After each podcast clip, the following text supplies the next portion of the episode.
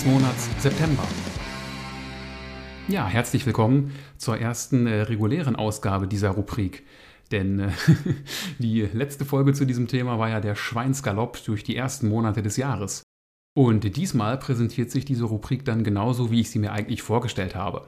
Bedeutet also, ich spreche jetzt den September durch, die Alben, die ich mir im September gekauft habe. Und äh, ja, da ich so ein Zahlen, Daten, Fakten-Mensch bin, machen wir das ganz einfach chronologisch. Also wir fangen bei dem ersten Freitag im Monat an, gehen die ganzen Freitage durch und äh, ganz zum Schluss gibt es dann das Album des Monats. Also wer findig ist, schaut vielleicht parallel immer mal so aufs Cover und weiß dann schon, ah, das Album hat er noch nicht genannt. Naja gut, unter der Prämisse, dass äh, man auf der Größe, die das Cover hinterher im Streaming-Portal hat, überhaupt die Cover im Einzelnen erkennen kann. Aber auf Insta sind die ja dann auch vielleicht verlinkt. Also Vielleicht findet man es ja schon vorher raus. äh, an dieser Stelle noch eine kleine Anmerkung. Falls die Tonqualität heute etwas halliger klingen sollte, als das normalerweise der Fall ist, sei noch eben Folgendes erwähnt. Ich äh, bin heute in einem Hotelzimmer. Jetzt nicht, weil ich so viel Geld irgendwie mit meinem Podcast hier verdiene, dass ich es mir nach acht Folgen leisten kann, in Hotels abzusteigen. Gott bewahre. Nein, ich äh, bin auf einer Dienstreise. Und da man Podcasts ja wunderbar überall da aufnehmen kann, wo man sein Mikro und sein Laptop dabei hat, habe ich mir gedacht, dann mache ich das auch mal hier. Hat auch so einen kleinen ja, Nostalgiefaktor. Okay, Nostalgie klingt jetzt nach acht Folgen ein bisschen hochtrabend, äh, aber zur Historie. Die erste Folge vom Metal Podcast habe ich in der Tat auch hochgeladen, als ich auf einer anderen Dienstreise war, also auch vom Hotel aus, und habe dann auch direkt dort die zweite Folge aufgenommen. Genug der langen Vorrede, springen wir direkt mitten rein in den September. Direkt vorweg, 16 Alben sind es, über die ich hier reden möchte. Könnte also auch wieder passieren, dass die 15 Minuten nicht gehalten werden. Also ich bin fest davon überzeugt, dass ich sie nicht halten werde. Der erste Freitag war der 1.9. Und da ist so einiges erschienen, was ich mir gegönnt habe. Das erste, um es jetzt da mal alphabetisch zu machen, war Eclipse. Was ist Eclipse? Ja, der ein oder andere wird es sicherlich kennen. Das ist letzten Endes melodischer Heavy Metal oder Hard Rock. Das Album hört auf dem Namen Megalomanium. Und äh, ja, ist bei Frontiers Records erschienen. Und wer jetzt denkt, oh, Frontiers Records, ist das dann wieder so ein, so ein Projektgedönse? Nee, ist es in der Tat nicht. Das ist wirklich eine, naja, in Anführungsstrichen richtige Band, die auf Frontiers Records einfach nur erscheint. Naja, was heißt nur erscheint, aber es ist kein initiiertes Projekt. Die Band äh, kommt aus Schweden und ja, das ist mittlerweile ihr neuntes Album. Und wer halt melodischen Heavy Metal oder Hard Rock mag, die man von der Theorie bestimmt auch mal im Radio hören könnte, der ist hier an einer sehr guten Adresse. Geht vielleicht so ein bisschen in die Richtung von Europe. Ein bisschen könnte man vielleicht als Referenz jetzt heranziehen. Das äh, Album bringt es auf etwas unter 40 Minuten, ist für die Art von Musik auch durchaus in Ordnung, also diese Spielzeit. Und ja, mir persönlich hat, muss ich gestehen, der direkte Vorgänger Wired aus dem Jahre 2021 ein Ticken besser gefallen. Aber das Album läuft gut rein, das kann man wunderbar so äh, zu Hause hören, wenn man, keine Ahnung, Hausarbeiten machen muss oder auch beim, beim Autofahren. Ist jetzt vielleicht nichts, wo man sich hinsetzt, den Kopfhörer aufsetzt und ganz genau zuhört. Kann man sicherlich auch machen, aber ist nach meinem Ermessen jetzt nicht der klassische Kandidat dafür. Also gute Musik für nebenbei, durchaus solide, jetzt kein Durchhänger wirklich dabei. Einziger Faktor, der mich auch so ein bisschen stört, ist, ich würde es mal diesen ACDC-Effekt nennen. Das klingt alles hinten raus doch ziemlich ähnlich und äh, gleichförmig. Naja, nichtsdestotrotz, eine Empfehlung muss natürlich auch wieder her, die ich euch in die entsprechende Playlist packe, bei der ich mich auch sehr freuen würde, wenn ihr dieser Playlist dann ein Like dalassen würdet. Und zwar soll das von Eclipse der Song Anthem sein. Hat nach meinem Empfinden so einen leichten Gary Moore-Vibe. Jetzt wird wieder manch einer sagen, nee, stimmt nicht, aber ist meine Meinung und naja, lassen wir das mal einfach so stehen. Am 1.9. gab es aber noch einiges mehr. Geht jetzt in eine völlig andere Richtung. Es geht um Mr. Hurley und die Pulveraffen. Die haben, da weiß ich gar nicht, das wievielte Album das ist, äh, ihr Album Leuchtturm veröffentlicht. Leuchtturm, ja. Mr. Hurley und die Pulveraffen. Also machen wir uns nichts vor, das ist kein Metal, das ist auch kein Rock, das ist letzten Endes Folk. Also wirklich so wie man Folkmusik kennt, Akustikgitarre, Schifferklavier dabei, ab und zu mal ein bisschen Schlagzeug oder halt eher äh, Percussion. Ähm, ja, kein Rock, kein Metal, aber nichtsdestotrotz eine Band, die ich immer wieder sehr gerne höre. Wobei ich gestehen muss, dass dieses Album mich, naja, nicht ganz so gut abgeholt hat wie die Alben davor. Ich kann noch nicht mal so ganz genau erklären, warum das so ist. Also wer Mr. Hurley und die Pulveraffen kennt, der weiß, die machen Klamauk. Jetzt vielleicht nicht so schmerzhaft wie alte Feuerschwanz-Sachen, aber im Kern der Sache ist das halt alles ja, mit mehreren zugekniffenen Augen und auch mit sehr frechen Texten mitunter, die auch durchaus zum Schmunzeln anregen. Das funktioniert mal mehr, mal weniger gut. Also hier waren wirklich so ein paar Songs, die bei mir nicht so ganz wirklich zünden wollten. Und klingt jetzt vielleicht ein bisschen wie Erbsenzählerei, aber wer Mr. Hurley und die Pulveraffen kennt, weiß, dass sie ja seit längerer Zeit auch immer so ihre Hörspiel-Interludes, würde ich das mal nennen. Ist geiles Denglisch, oder? Hörspiel-Interlude. Radiodrama-Zwischenspiele. Okay, ich denke, ihr versteht, äh, was ich meine. Die, die Mr. Hurley eben nicht kennen, zwischen den Songs, ich glaube, so nach jedem dritten Song ist das normalerweise, kommt eine kurze Hörspielsequenz von so anderthalb bis maximal drei Minuten, würde ich jetzt aus dem Bauch sagen. Das sind normalerweise vier Teile und es wird halt so eine kleine lustige Geschichte erzählt. Äh, und ich muss ganz ehrlich gestehen, diesmal fand ich dieses Hörspiel überhaupt nicht lustig. Also bei den Alben vorher habe ich geschmunzelt und mitunter auch mal laut gelacht. Und diesmal hat das nicht so richtig gezündet, kann ich nur sagen. Liegt vielleicht auch an mir, aber naja, was soll's. Mr. Hurley und die Pulveraffen, eine Empfehlung auch hier. Und äh, das ist ein Song, der auch schon vorab als Single ausgekoppelt wurde und auf dem wunderbaren Titel Beifang hört. Kommt in die Playlist, hört mal rein. Könnt mir auch gerne erzählen, wenn ihr das Album total geil findet. Man kann ja über alles reden. Und wir bleiben beim 1.9. Wer hat noch was Neues veröffentlicht? Phil Campbell and the Bastard Sons. Ja, Phil Campbell dürfte den meisten Leuten ja als äh, langjähriger Gitarrist bei Motorhead bekannt sein, der trotzdem, glaube ich, immer irgendwie diesen Ruf hatte, der neue Gitarrist zu sein. ja gut, ist so, kommt halt manchmal so vor. Ja, Bastard Sons ist jetzt ja nicht ähm, irgendwie einfach nur ein Name. Also in dieser Band spielen schon wirklich drei Söhne von Phil Campbell. Ob es jetzt Bastard Sons sind, weiß ich ehrlicherweise nicht, habe ich nicht recherchiert. Aber die Botschaft ist, glaube ich, klar. Es ist so eine Art Familienunternehmen. Und ja, wer Phil Campbell kennt, der Mann hat ja einen ich würde mal sagen, völlig eigenständigen Sound. Äh, vielleicht so ähnlich, also jetzt nicht vom Klangbild, aber das ist so wie Zack Wild. Es gibt Leute, die haben einen sehr charakteristischen Gitarrensound. Wenn Phil Campbell eine Gitarre in die Hand nimmt, klingt das irgendwie rotzig, das klingt dreckig. Keine Ahnung. Man kann das jetzt nur schwer beschreiben, aber wer diesen Sound kennt, der wird mir folgen können. Und ja, es ist äh, mittlerweile das dritte Album. Nach dem Tod von Lemmy hat Phil eben auf dieser Ebene dann weitergemacht das dritte Album mittlerweile und ist auch ja, sehr schöner Hardrock letzten Endes, würde ich sagen. Ich würde nicht sagen, dass das wirklich Metal ist.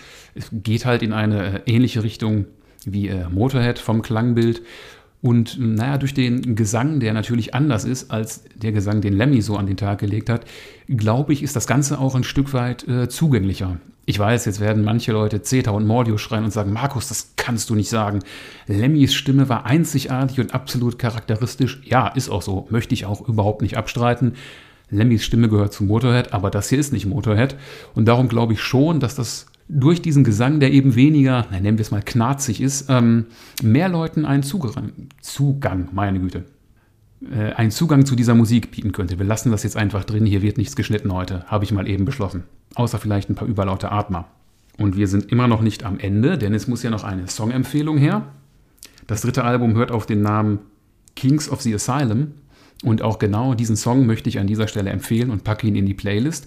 Und äh, an dieser Stelle noch ein kleiner Fun-Fact, warum es sich immer mal wieder lohnen kann, doch noch Tonträger zu kaufen. Wenn man das Cover des Albums jetzt nicht kennt, ist das vielleicht ein bisschen schwer, sich das vorzustellen. Auf dem Cover Klar ist im Hintergrund also dieses Asylum, also eine Irrenanstalt oder was auch immer abgebildet. Und äh, im Vordergrund steht halt ein Mensch, nein, es ist kein Mensch, aber jemand in einer Zwangsjacke mit einem Totenschädel. Der Totenschädel hat natürlich zwei Augenhöhlen und äh, wenn man die CD in das Tray setzt, ist die Auslassung, wo halt ne, man es in, die, in das Tray setzt, ist genau da, wo eine der Augenhöhlen des Totenschädels ist. Ist eine witzige Sache. Macht die Musik jetzt natürlich nicht besser oder schlechter, aber ist, äh, wie ich finde, mal wieder ein Grund, wo man erkennt, warum man immer noch äh, durchaus Tonträger kaufen kann, weil manchmal äh, ist ein Album doch eben mehr als nur die reine Musik. Als lustiges Beiwerk oder so. Immer noch der erste Neunte, Primal 4. Klar, Primal 4, deutsche Power Metal Band, somit im, im Fahrtwasser von Hammerfall, würde ich mal sagen, sind die mit aufgekommen, also so 97, 98 in der Ecke.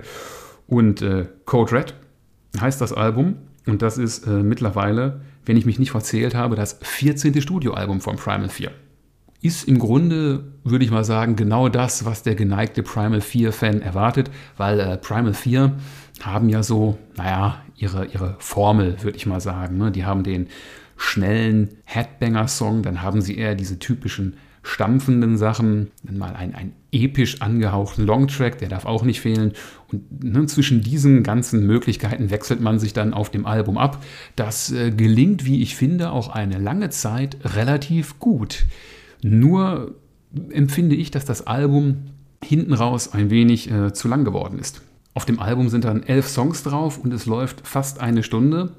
Und ähm, ich finde, über diese Länge kann man diesen Spannungsbogen nicht komplett aufrechterhalten. Und hinten raus hätte ich vielleicht zwei bis drei Songs dann doch weggelassen, dass man auf ja, acht Songs im Endeffekt gekommen wäre und dann auf wahrscheinlich knappe 45 Minuten.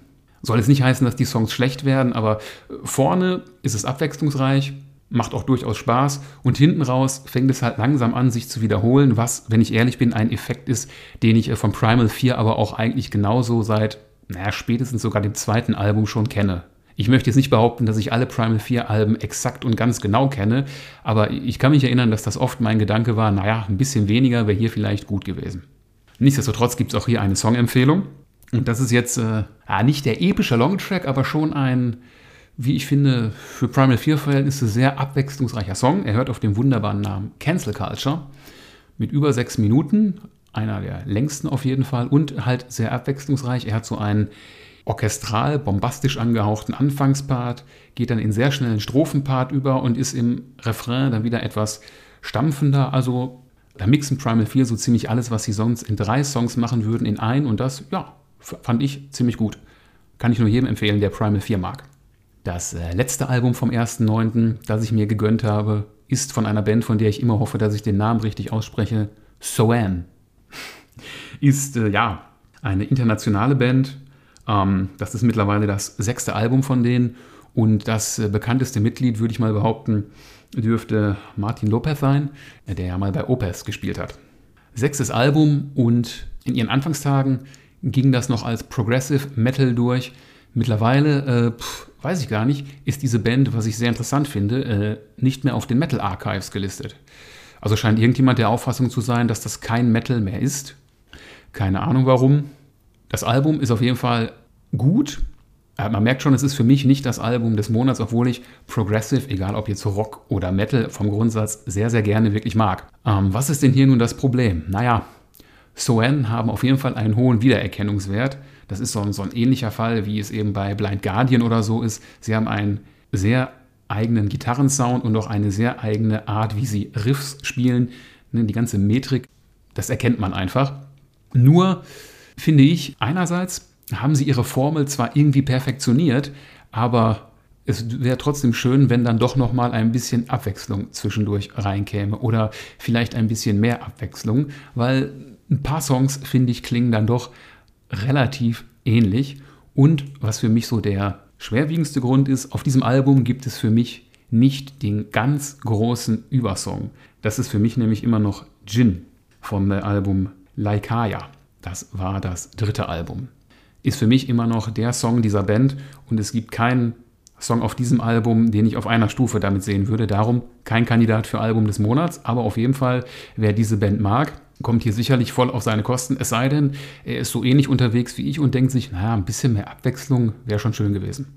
Trotz allem eine Songempfehlung auch hier, ganz klar. Das ist eine der Singles, die auch von dem Album veröffentlicht worden ist, ist auch der Titelsong Memorial. Also kommt in die Playlist.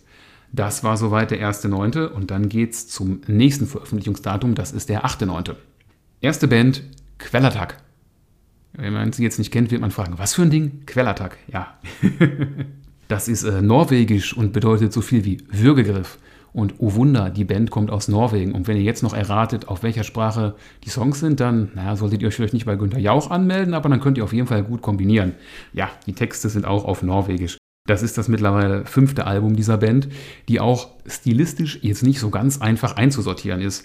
Also das ist irgendwie letzten Endes eine Mischung aus irgendwie ein bisschen Hardcore-Punk so ungefähr, Portion Rock'n'Roll und Black Metal irgendwo.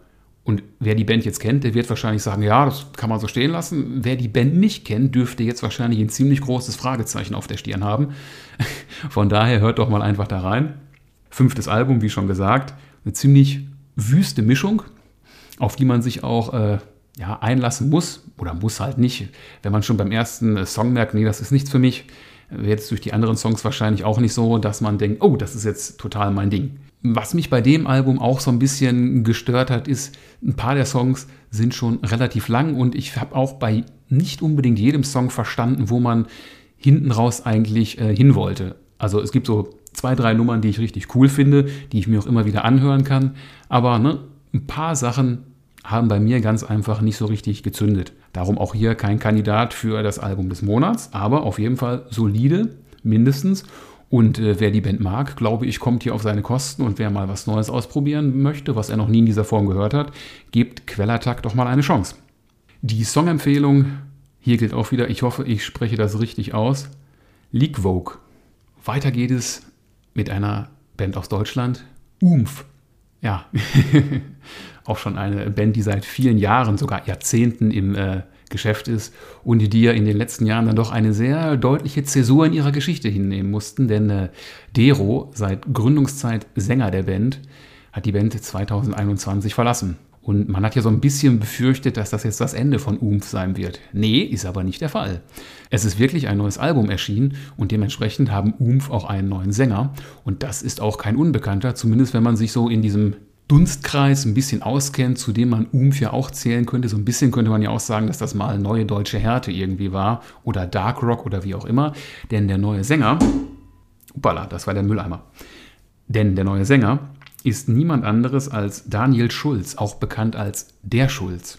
Der ist nämlich Sänger bei der Band Unzucht. Und nein, das heißt nicht, dass Unzucht jetzt keinen Sänger mehr hat.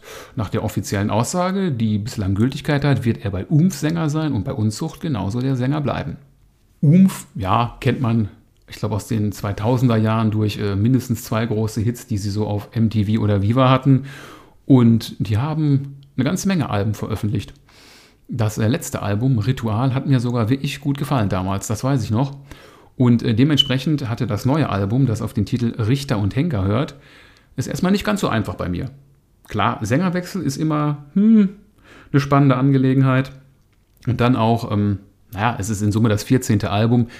Liefert man da noch was ab? Ja, also wenn man sich auf diesen Sängerwechsel einlassen kann, bekommt man da durchaus spannende Kost geboten. Mir hat es nach ein paar Durchlaufen wirklich gut gefallen, aber ich muss gestehen, ich fand Ritual etwas besser, weil die Stimmung doch noch ein klein wenig düsterer war oder auch auf eine andere Art düster. Aber hey, man könnte auch sagen, bei einigen Sachen haben sich UM 4 sogar neu erfunden und Sachen gemacht, die sie vorher noch nie ausprobiert haben. Songempfehlung ist jetzt keine der Singles, sondern der Song Nur ein Mensch. Achtet mal auf den Text, finde ich persönlich eine sehr starke Nummer mit einer sehr starken Aussage, gerade in der heutigen Zeit. Und damit sind wir beim letzten Album vom 8.9. angekommen. Skull and Crossbones heißt die Band. Und wer jetzt denkt, wow, Moment mal, ist das nicht ein Song von Running Wild? Nein, liebe Leute, an dieser Stelle, der Song von Running Wild, der heißt nur Skull and Bones, ist aus dem Jahr 2005. Aber es gibt einen Song einer Band namens Skull and Crossbones, nämlich von Stormwitch. Und das ist hier natürlich kein Zufall. So viel sei an dieser Stelle also verraten. Denn diese Band setzt sich zusammen aus vier ehemaligen Mitgliedern der Band Stormwitch. Bis auf eine Person sind das jetzt aber nicht alles Mitglieder aus dieser klassischen oder schrägstrich legendären Phase der Band. Naja, wobei legendär stimmt ja auch nicht. Stormwitch ist jetzt ja eher so die Underground-Legende. Naja, ich glaube, ihr wisst schon, was ich meine. Ähm, natürlich funktioniert genau dieser Effekt, wenn man Stormwitch halt kennt und auch den Song weckt dieser Bandname Assoziation und das ist, glaube ich, auch durchaus beabsichtigt. Verstärkt haben sich die vier ehemaligen Stormwitch-Schrecken da noch um Tobi Hübner, den der ein oder andere vielleicht von der Band äh, Forensic kennt. Und was bietet man jetzt? Ja, ein Album, das auf den Namen Sungazer hört, das bei Massacre Records erschienen ist. Und ja, ich würde sagen, das ist Heavy Metal. Im Großen und Ganzen hat mir das Album auch ziemlich gut gefallen, Ähm, ob man jetzt wirklich diesen, diesen, naja, PR-Stand ist das ja eigentlich gar nicht so sehr, weil Stormwood sind jetzt auch nicht so bekannt. Lassen wir das mal außen vor. Was mir hier und da bei dem Album nicht ganz so gut gefallen hat, ist, äh, dass Tobi Hübner mit seiner Stimme manchmal in sehr hohe Regionen möchte. Das kann er auch. Also was er singt, ist jetzt nicht schief. Aber mir gefällt seine Stimme am besten so, wie er sie im Opener des Albums einsetzt. Überraschung, das ist dann auch direkt meine Songempfehlung von diesem Album. Das ist nämlich der Song Midnight Fire. Also da wildert er nicht in den ganz hohen Regionen mit seiner Stimme und da finde ich, kommt das alles sehr druckvoll und ähm, ja, schön dynamisch auch rüber. Meine Empfehlung von diesem Album und wer halt allgemein Heavy Metal so mit deutscher Prägung mag, dem kann ich auch empfehlen, gibt dem Album auf jeden Fall eine Chance. Da wird man bestimmt nicht enttäuscht werden. So, das war der 8.9. Aber am 9.9. ist auch etwas erschienen. Und jetzt könnte erstmal große Verwirrung ausbrechen. Warum denn am 9.9.? Naja, weil wir es hier mit einer Band zu tun haben, die gerne mal Sachen anders macht, als man das normalerweise macht. Die Rede ist von ASP. Ja, heißt wirklich ASP, auch wenn Leute gern erzählen, das heißt ASP. Ist ja auch musikalisch jetzt nicht so ganz einfach. Was machen ASP überhaupt? Ja, Früher war das ja so ein bisschen in der Elektro-Ecke angesiedelt. Dann gibt es auch so Anleihen am Gothic. Hier und da dann ja auch, pff, ja, was soll man noch alles sagen? Neue deutsche Härte könnte man da auch rein interpretieren. Und ja, in Summe ist das mittlerweile das 14. Studioalbum von Asp. Und jetzt die Antwort auf die Frage, wieso ist das denn auf einem Samstag erschienen? Tja, es ist äh, auch das erste Album, das auf dem eigenen Label der Band erschienen ist. Und äh, das zumindest wenn ich das so richtig verstanden habe, man auch nicht im regulären Tonträgerhandel erwerben kann. Also wenn man jetzt zum Saturn oder Mediamarkt oder was immer so bei euch der nächste Markt ist, bei dem man jetzt CDs und oder Schallplatten kaufen könnte, wenn man da hingeht, kann man dieses Album, wie gesagt, so habe ich es verstanden, nicht mal eben beziehen oder auch bestellen. Das soll nur über die Homepage Asp-Welten zu bestellen sein. Das Album selbst hört auf den Namen Horrors und eigentlich habe ich gedacht, boah, das wird garantiert genau mein Album. Warum? Naja, ich mag Asp erstmal, wirklich sehr gerne. Und Horror ist eigentlich genau mein Thema. Naja, aber nichtsdestotrotz kann ich nicht sagen, dass ich das Album so absolut geil finde. Ich finde es nicht schlecht, ich finde es wirklich gut. Aber naja, Asp hat ja so die Angewohnheit, sehr künstlerisch mit Sprache umzugehen und auch, ähm, ja, das klingt jetzt vielleicht ein bisschen gemein, so ein bisschen selbstverliebt immer zu Werke zu gehen. Das ist ja auch eigentlich vollkommen okay. Nur bei diesem Album habe ich bei ein paar Songs wirklich gedacht, dass mir das jetzt doch ein bisschen zu drüber schon ist. Und äh, das aus meinem Munde, wo ich so Pathos und so Zeug eigentlich total gerne mag. ist schon erstaunlich. Ähm, ja, aber es gibt halt so ein, zwei Songs, bei denen es bei mir nicht so richtig Klick gemacht hat. Witzigerweise hört einer davon auch genau auf diesen Namen, Klick, zehn Minuten lang. Und zwischendurch habe ich mich zumindest so musikalisch gefragt, wo will man da gerade hin? Und ein anderer Song, der bei mir nicht so ganz zünden will, ist äh, der englischsprachige Song. Also eigentlich gibt es ja zwei davon, aber der eine ist nur ein kurzes Zwischenspiel.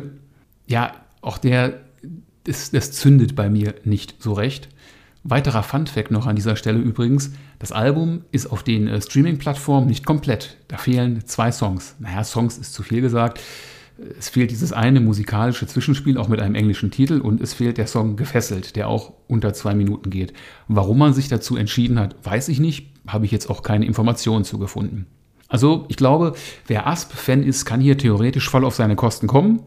Ich habe mir ein bisschen mehr erhofft. Nichtsdestotrotz finde ich das Album gut und kann auch eine klare Songempfehlung an dieser Stelle aussprechen, denn Asp haben ja auch gerne mal, spätestens seit dem Album Zaubererbruder, mit mittelalterlicher Musik geliebäugelt und auch hier gibt es einen Song, der damit Geige und oder Violine unterstützt wird und das ist äh, meine Songempfehlung mit dem wunderbaren Titel Ich, der Teufel und du. Und damit sind wir am 15.09. angekommen. Was ist da erschienen? Ein neues Album von Denko Jones mit dem Titel Electric Sounds ist wieder bei AFM Records erschienen. Das Album davor, Power Trio, ist ja bei einem anderen Label erschienen, wo ich gerade gar nicht weiß, welches es war, aber es war auf jeden Fall nicht AFM Records. Hat mich damals gewundert und auch jetzt, dass sie wieder da sind. Naja, ist ja auch egal. Bei Denko Jones muss man auch ganz klar sagen, gibt es diesen, diesen ACDC-Effekt. Man weiß genau, was man bekommt. Es ist von vorne bis hinten solide, es ist cool, es macht Spaß, sich das anzuhören. Und ähm, so ähnlich wie bei Eclipse, das ist Musik, die kann ich mir wunderbar anhören, wenn ich zu Hause irgendwas erledige oder eine lange Autofahrt habe, ne, damit die Zeit schnell rumgeht, dafür ist das super. Es ist mir persönlich hinten raus, aber dann wirklich ein wenig zu ja, unabwechslungsreich. Gibt es das Wort überhaupt? Naja, egal. Ähm, ich denke, ihr versteht, was ich meine. Wer Denko Jones genau dafür mag, wird hier sagen, mega Album, total geil. Und ja, es ist musikalisch auch absolut gut. Kann man nichts gegen sagen. Und wer diese Art von Musik mag, kommt hier auf seine Kosten. Songempfehlung von meiner Seite What Goes Around. Der ist mir als erstes wirklich direkt im Ohr hängen geblieben, als ich das Album gehört habe. Tja, und am 15.09. gab es dann noch etwas, äh, worüber ich schon mal ausführlicher gesprochen habe, nicht nur alleine, sondern eben im Interview. Ignition.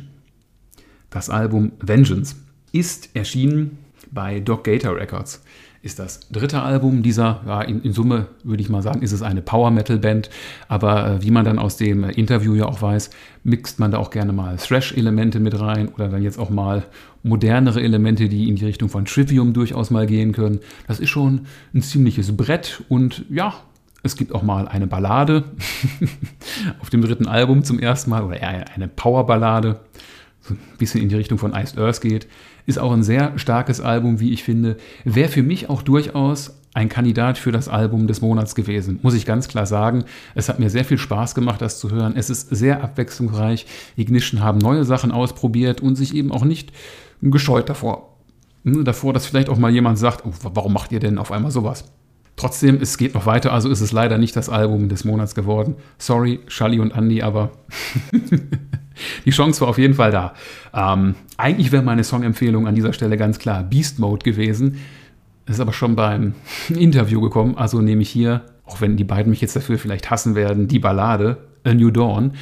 Wer Iced Earth Balladen oder Power Balladen von Iced Earth mag, der wird das bestimmt mögen. Und in Kombination mit den anderen Songs, die in der Playlist schon drin sind, kriegt man da, glaube ich, einen sehr guten Eindruck. Damit sind wir beim 22.09. angekommen und bei einer Band, äh, wo ich mir ziemlich sicher bin, wenn ich jetzt den Namen nenne, wird so mancher erstmal ganz irritiert sein, dass ich das äh, wirklich gekauft habe und noch höre. Es ist Cannibal Corpse. Ja, ist aber wirklich wahr. Ich mag und höre Cannibal Corpse. Also jetzt nicht täglich und auch nicht so, dass ich sagen würde, absolut regelmäßig. Aber Cannibal Corpse ist eine der ganz wenigen Death Metal Bands, die ich wirklich höre und wo ich mir auch komplette Alben mal am Stück anhöre oder anhören kann ist jetzt vielleicht auch gemein. Also ich habe grundsätzlich nichts gegen Death Metal, aber Cannibal Corpse ist für mich eine besondere Band, ne? so ähnlich wie wir es vorhin auch schon bei Soan hatten, dieser, dieser Blind Guardian-Effekt. Wenn Cannibal Corpse anfängt, das erkennst du einfach. Direkt schon am ersten Song. Du hast einen kurzen Auftakt und dann haut Alex Webster auf seinem Bass rum, ne? hat sein Bass-Feature. Äh, das erkennst du einfach. Und auch die Stimme von George Corpse Grinder Fischer erkennt man sofort. Ich weiß gar nicht, der Mann klingt immer unglaublich heiser und röchelt vor sich hin, aber er beherrscht es trotz allem, naja, wie soll man das sagen? Die, die Texte, man kann sie wirklich verstehen. Er artikuliert jedes Wort eigentlich relativ deutlich. Und äh, das ist für mich auch eines der klaren Trademarks von Cannibal Corpse. George Corpse Grinders Stimme und man könnte die Texte verstehen, wenn man es wollte. Ob man es dann wirklich wissen will, steht auf einem anderen Blatt Papier. Denn das ist ja auch wieder so ein äh, ewiges Reizthema, wenn es um Cannibal Corpse geht. Und äh, alleine darüber könnte man schon wieder eine neue Folge der Rubrik Leute, wir müssen reden machen. Jetzt nicht unbedingt über Cannibal Corpse im Speziellen, sondern allgemein über Indizierung oder in Anführungsstrichen Zensur in Deutschland bei Filmen und oder Musik. Vielleicht machen wir das in Zukunft mal. Da könnte ich mir gut vorstellen, dass ein paar Leute da auch eine Meinung zu haben, die sie gerne mal äußern würden. Also lassen wir uns mal überraschen, wie es da sich so entwickeln wird. Denn natürlich, äh, auch hier ist es wieder mal so, wie es schon seit vielen Jahren ist, bei der deutschen oder bei der EU-Fassung dieses Albums liegen keine Texte bei. Aus Sorge, na, dass es irgendwie wieder auf dem Index landen könnte, ist schon sehr spannend. Zumindest in der heutigen Zeit wundert mich das immer wieder. Allerdings meine ich bei meiner Recherche herausgefunden zu haben, dass es kein alternatives Cover diesmal gibt. Das war ja sonst auch gerne so, dass in Deutschland oder dem EU-Raum eben ein alternatives Cover verwendet wird. Gar nicht erwähnt, ne? das Album hört auf den Namen Chaos Horrific. Und das soll auch meinerseits die Songempfehlung sein. Chaos Horrific, also der Titelsong. Ähm, was gibt sonst noch zu sagen? Es ist, wenn ich mich nicht verzählt habe, das 16. Studioalbum von Cannibal Corpse und naja, es ist am 22.09. erschienen und an dem Album ist vor 31 Jahren auch das dritte Album der Band erschienen, Tomb of the Mutilated. Zufall oder ist das absichtlich so gewesen? Keine Ahnung. Kleiner Nerdfakt am Rande, der mal erwähnt werden sollte. Ja, und noch ein weiteres Album habe ich mir am 22.09. gegönnt. Das ist von, jetzt auch wieder so eine Band, wo wahrscheinlich mancher sich wundern wird, Stained. Und es hört auf den Titel Confessions of the Fallen. Ja, Stained. Was ist Stained? Letzten Endes äh, Rock US-amerikanischer Prägung. Also hier und da natürlich auch absolut äh, radiokompatibel. Es gab eine ziemlich lange Pause. Mindestens acht Jahre hat diese Band kein äh, Studioalbum veröffentlicht gehabt. Und es ist jetzt dann das äh, achte Album der Band. Zehn Songs sind drauf und es hat eine Spielzeit von so etwa 35 Minuten, was jetzt ja erstmal nicht viel ist. Aber wer die älteren Folgen kennt, weiß, dass ich ja selbst gesagt habe, naja, wenn ein Album kurz ist, aber dafür jeder Song geil ist, macht das ja nichts. Das Problem, was ich mit diesem Album jetzt habe, ist, naja, das bei ein paar Songs ich so ein bisschen das Gefühl habe, die wirken eher so wie der, das klingt jetzt fies, der klassische Filler-Song, ne? so nach dem Motto, ich muss irgendwie noch was zu Papier bringen oder auf die Festplatte bannen, damit ich Albumlänge erreiche. Ein paar der Songs wirken auch, wie ich finde, ein bisschen zahnlos. Ich meine, klar, jetzt kann man sagen, Markus, das ist kein Metal, das ist nicht voll in die Fresse. Nee, natürlich nicht, aber es sind durchaus Songs drauf, die schön nach vorne gehen, die auch schön Druck verbreiten und die auch wirklich Spaß machen. Und äh, einer dieser Songs, den möchte ich hier natürlich auch empfehlen. Das ist äh, relativ spät auf dem Album drauf, dieses Lied. Es hört auf den Titel Hate Me Too. Das war es sogar schon für den 22. Und damit sind wir am 29.09. angekommen. Was ist da erschienen und was habe ich mir gekauft? KK's Priest. Das Album hört auf den Titel The Sinner Rides Again. Klar, KK muss man nicht drüber reden. Hier geht es um KK Downing, ehemals Judas Priest. Und äh, das ist sein zweites ja, Soloalbum ist es ja nicht wirklich. Ne? Das zweite Album seiner neuen Band. Denn äh, KK Downing ist ja nicht alleine. Er hat unter anderem ja auch Tim Ripper Owens am Gesang dabei. Was schon mal ein großer Pluspunkt für dieses Album ist. Ja, also mich hat äh, The Sinner Rides Again sehr positiv überrascht. Und das aus zwei Gründen. Ich weiß, äh, dass KK Downing immer natürlich am Songwriting bei Judas Priest beteiligt war, weil der Großteil der Songs ist ja von ihm, Glenn Tipton und Rob Halford zusammengeschrieben worden. Aber trotzdem muss ich gestehen, dass ich KK Downing nie bewusst als die große treibende kreative Kraft im Songwriting wahrgenommen habe. Und äh, auch sein erstes Album von KK's Priest, das hört ja auf den Titel Sermons of the Sinner, fand ich vor zwei Jahren, als es erschienen ist, auch in Anführungsstrichen halt nur gut. Also von einem ehemaligen Gitarristen von Judas Priest hätte ich da vielleicht ein bisschen mehr erwartet, auch vom Sound. Das neue Album hat jetzt, wie ich finde, einen besseren Sound und auch das Songwriting finde ich eine ganze Ecke zwingender. Man kann natürlich vortrefflich darüber streiten, ob diese ganzen, ja, so quasi Zitate von Judas Priest letzten Endes denn wirklich sein müssen. Also allein der Albumtitel The Sinner Rides Again, klar. Dann Sons of the Sentinel, mhm. One More Shot at Glory und eben es gibt dann noch einen Song, der The Sinner Rides Again heißt. Da quillt Judas Priest natürlich aus allen Poren und die Frage sei zumindest mal gestattet, muss das wirklich sein? Es versteht, glaube ich, auch so jeder, dass es hier KK Downing von früher Judas Priest ist und auch Tim Owens werden die meisten Leute, glaube ich, erkennen. Ja, das Album hat mir, wie gesagt, besser gefallen als das Debüt. Ich finde, es ist auch äh, relativ abwechslungsreich. Zu Beginn sind dann die Songs, wo Tim Owens in seiner Kopfstimme wildern darf. Hinten raus wird es dann ein bisschen variabler. Man experimentiert dann auch mal mit ruhigeren Passagen und es ist auf jeden Fall sehr schön abwechslungsreich. Neun Songs und 40 Minuten ist ja auch so quasi das, das klassische Format, wenn man früher an eine LP denkt. Ne? Ja, auch ein ähm, gutes Album, aber nicht Album des Monats. Eine Empfehlung muss her, das ist einer der hinteren Songs des Albums. Keeper of the Graves heißt der Song, den ich empfehlen möchte, mit einem ruhigen Beginn und ja, hat eine sehr schöne Atmosphäre, wie ich finde. Kann ich darum nur jedem empfehlen. Damit wären wir dann auch beim letzten regulären Album angekommen. Also, was heißt regulär? Eben nicht dem Album des Monats. Denn am 29.09. ist auch Warwolf erschienen. Mit ihrem zweiten Album. The Apocalyptic Walls heißt das gute Stück. Das Album ist erschienen bei einem Label, das einen wunderbaren Namen hat. Metalopolis Records. Klar, ist ein Wortspiel. Ja, äh, Warwolf ist jetzt auch nicht äh, eine Band mit Unbekannten, also das sind keine Newcomer. Äh, drei der Mitglieder der Band waren vorher auch bei der Band Wolfen aktiv. Und lustiger Fakt, diese Band hat auch mal ein Demo gehabt, das hieß Apocalyptic Walls. Scheint jetzt aber keine echte Verbindung äh, dazwischen zu geben, außer den Namen selbst. Was machen die denn? Ja, Warwolf machen, würde ich mal im Endeffekt sagen, ganz klassisch Heavy Metal. Der erinnert hier und da von der Melodieführung mal an Iron Maiden. Und äh, ja, die haben ein ganz großes Plus auf der Habenseite, wie ich finde. Das ist nämlich ihr Sänger. Das ist Andreas von Limpinski. Der ein oder andere kennt den vielleicht auch, wenn er jetzt nicht auf der letzten Gravedigger Tour, aber auf der 40 Jahre Jubiläumstour davor war, wo sie zum Beispiel beim Rock Hard Festival oder auch in Wacken gespielt haben. Da war er nämlich als Background-Sänger mit dabei und hat zumindest bei Heavy Metal Breakdown auch ein paar Teile der Lead Vocals übernommen. Und ist jetzt wenig überraschend, produziert worden ist das Album dann äh, von Chris Boltendahl, eben von Gravedigger. Wie gesagt, auf der Habenseite der Gesang, der ist schon sehr eigenständig, ist jetzt nicht, ist jetzt nicht böse gemeint, kein quietschiger Gesang, wie er bei Heavy Metal ja auch durchaus mal vorkommen kann, sondern schon sehr druckvoll, kernig, geht gut nach vorne. Hm, tja, was kann man sonst noch sagen? Das Album hat in Summe zwölf Songs und eine Spielzeit von 63 Minuten. Und das ist dann für mich auch wieder der Punkt, wo ich denke, ja, das war vielleicht ein bisschen zu viel, weil auch hier gilt, nicht jeder Song zündet bei mir. Und leider Gottes ist es direkt schon äh, der zweite Song, der auf den Titel Silver Bullets hört. Der zündet bei mir nicht. Und ähm, später kommt dann noch ein Song namens Jealous Clown.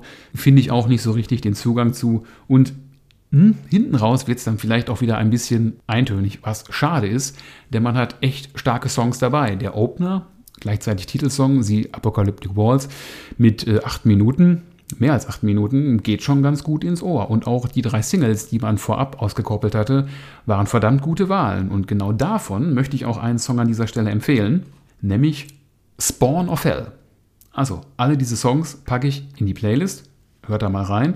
Und jetzt fehlt natürlich noch etwas, das Album des Monats. Habt ihr es auf dem Cover erkannt? ich glaube nicht. Es geht um Corey Taylor. Klar, der Mann ist Sänger bei Slipknot, der ist Sänger bei Stone Sour und scheint damit auch überhaupt nicht ausgelastet zu sein, denn er macht auch noch Soloalben. Das ist mittlerweile nämlich sein zweites. Und es hört auf den Namen CMF2. Das erste Album hieß CMFT und sollte also nicht sollte, CMFT bedeutet Corey Motherfucking Taylor. Und jetzt eben Corey Motherfucking Taylor 2 sozusagen. und ja, warum ist das für mich das Album des Monats? Warum steckt es all die anderen Sachen in die Tasche, die trotz allem zum Großteil wirklich gut waren? Corey Taylor verbringt hier ein Kunststück, das, wie ich finde, nur wenige Leute auf einem Soloalbum wirklich können. Corey Taylor präsentiert sich wirklich als Künstler. Also ihm ist scheißegal, was Leute jetzt von ihm denken oder was sie erwarten. Er macht das, was er möchte. Er tobt sich im ruhigen, balladesken Bereich aus mit mehreren Songs. Das klappt verdammt gut. Er tobt sich in Songs aus, die mehr in Hardrock-Richtung gehen. Genauso gut kann aber auch was eher in eine punkige Richtung gehen. Oder auch vielleicht hier und da mal Anleihen an seine Hauptband, also Slipknot haben. Und trotzdem klingt das Ganze hinten raus immer noch wie aus einem Guss, sodass man weiß, hey, das ist wirklich ein Künstler, der hier viele verschiedene Ideen hatte, die er umsetzen wollte und das hat er auch getan.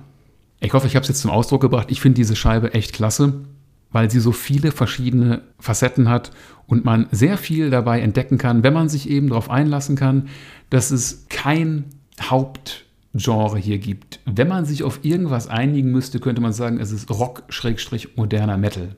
Was kann ich sonst noch sagen? Eine Songempfehlung. Klar, die muss natürlich her beim Album des Monats. Machen wir aber nicht nur eine, sondern direkt mal zwei. Und ja, ich mache einfach mal Folgendes. Ich empfehle euch zwei Songs, die völlig unterschiedlich sind.